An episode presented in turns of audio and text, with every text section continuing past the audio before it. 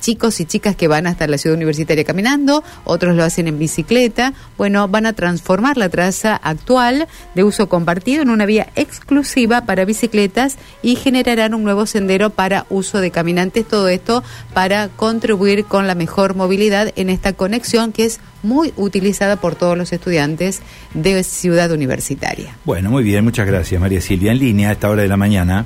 ¿eh? estamos a ocho minutos de las ocho de la mañana. Marcelo Gariboldi es el secretario general de UTA Santa Fe, con él vamos a hablar. Marcelo, un gusto, buen día. Buen día, ¿cómo estás? Gusto escucharte. Nosotros muy bien, Marcelo, nosotros preocupados, ocupándonos desde prácticamente el comienzo de este conflicto que viene manteniendo choferes, empresarios, gobierno nacional y que no encuentra no encuentra solución por lo menos en el interior del país, ¿no? Sí, sí, sí, la verdad es muy triste muy triste que esto esté sucediendo. En realidad ya hace varias audiencias que vienen, se viene tratando el tema y las audiencias no prosperaron favorablemente, por eso se llega a esta medida. Eh, honestamente creo que fue bastante desprolijo porque anoche a última hora y minutos antes de comience la medida eh, en Buenos Aires, lo que es el sector del AMBA, consiguieron eh, cerrar el acuerdo, y, no así para el interior. Eh, lamentablemente, debido a esas circunstancias, nos encontramos hoy prácticamente el país entero con esta, con esta medida.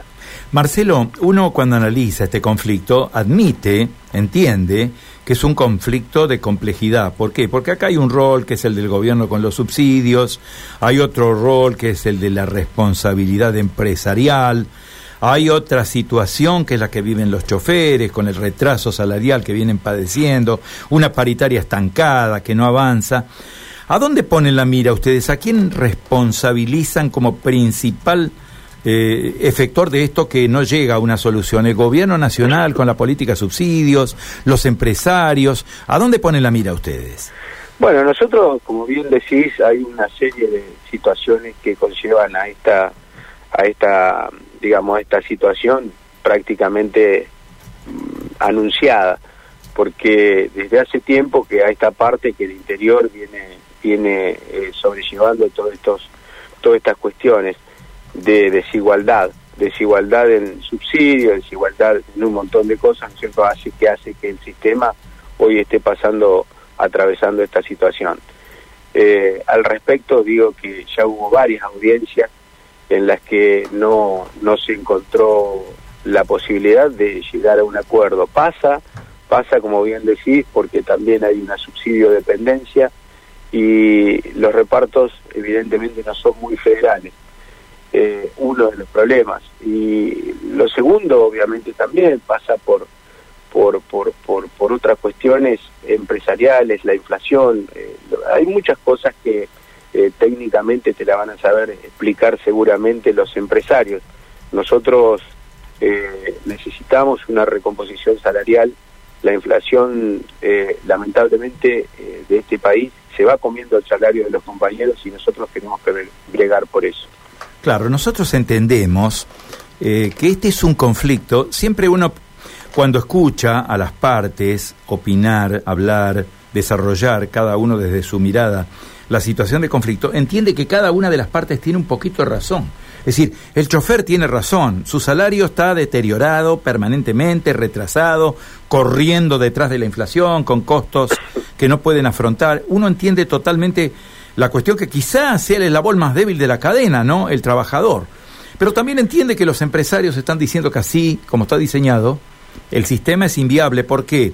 Porque el gobierno no ajusta los subsidios, porque si hubiera que aplicar una tarifa que compense, ayer, días pasados hablábamos con los empresarios y nos hablaban de la tarifa que habría que aplicar para que compense el, el, servicio y hablaba de más de 300 pesos el empresario, una tarifa que es imposible de aplicar. ¿eh? tal cual, Entonces, tal cual. uno entiende todo esto, ¿no? Tal cual, es una realidad. Eh, acá todos los trabajadores, todos los trabajadores este, no están en condiciones de pagar un boleto de 335 pesos, que tal vez es lo que debería costar. No hay ningún trabajador, todos los trabajadores la estamos pasando mal. Esa es la realidad. La inflación se come el salario de todos los trabajadores y el nuestro no es la excepción. Nosotros estamos en la misma situación. Los compañeros se la estamos pasando mal con respecto al salario, puesto que la inflación se va comiendo también. Entonces es necesario la recomposición que estamos pidiendo, obviamente. ¿no? Lo último, Marcelo, eh, uno no quiere uno no quiere colocarse en un rol antipático, ¿no? Pero no deja de ser no deja de ser muy molesto y seguramente para ustedes tampoco eh, debe ser debe ser algo muy molesto eh, que, que, haya un acuerdo, un arreglo con los choferes del área metropolitana de Buenos Aires y el interior quede librado al azar, ¿no? Me parece que es una discriminación que, que los trabajadores del interior del país no deberían sufrir, ¿no? Coincido, coincido eh, tal cual, entiendo exactamente lo mismo, parece una discriminación, realmente muy molesto por esa circunstancia. Eh, creo que los acuerdos salariales, si bien se pide se reclama la misma pauta salarial para todos, imagino, entiendo y necesitamos que todo el interior también se resuelva de la misma manera que lo está haciendo el AMPA, tomando los mismos recaudos tal vez desde el gobierno nacional o, de todo el arco político diciendo eh, no puede haber, eh, parecería que fuéramos trabajadores de, otro, de otro país. Y todos vivimos en Argentina. Entiendo claramente lo que decís y la verdad que eh, debería ser así da la sensación de que para, para, para el gobierno nacional este, son más importantes los trabajadores de Buenos Aires que ustedes, ¿no? Es, muy duro, es muy fuerte eso, ¿eh?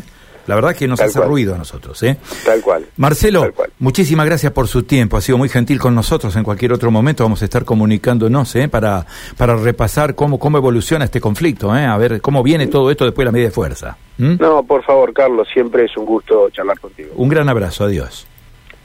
Marcelo Gariboldi, ¿eh? es el secretario general ¿eh? de UTA, de la seccional local